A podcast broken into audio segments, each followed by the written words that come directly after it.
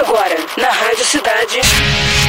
Think Tanks. Produção e apresentação: Victor Luneta. Realização: Potência Group. Think Tanks. Toda história pode ter um lado obscuro. E esse é justamente o caso do último episódio da nossa minissérie sobre Deep Web, cujo setor, por assim dizer, proibido é a chamada Dark Web, respondendo por aproximadamente 5% do seu tamanho total. O que define a Dark Web é a finalidade dos que a acessam: cometer crimes. Como exemplo, citamos a chamada Rota da Seda, mercado negro virtual desbaratado em 2013, onde pouco ou nenhum tipo de documentação em papel era gerado durante as transações nela realizadas.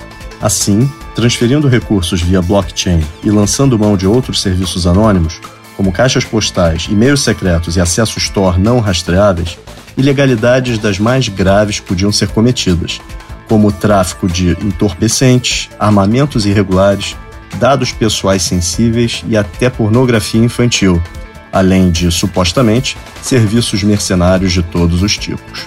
No meio empresarial, esse tipo de risco, que se concretiza principalmente em acessos à dark web de dentro da organização, deve ser mitigado com boas políticas de segurança da informação e compliance, investimento em tecnologia compatível e treinamento.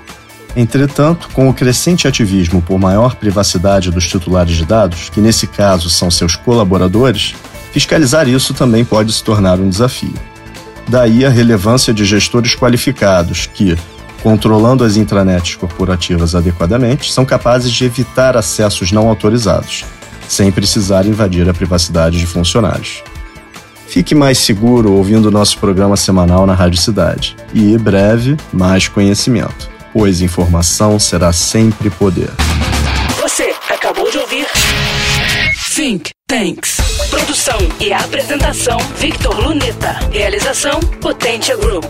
Think Tanks.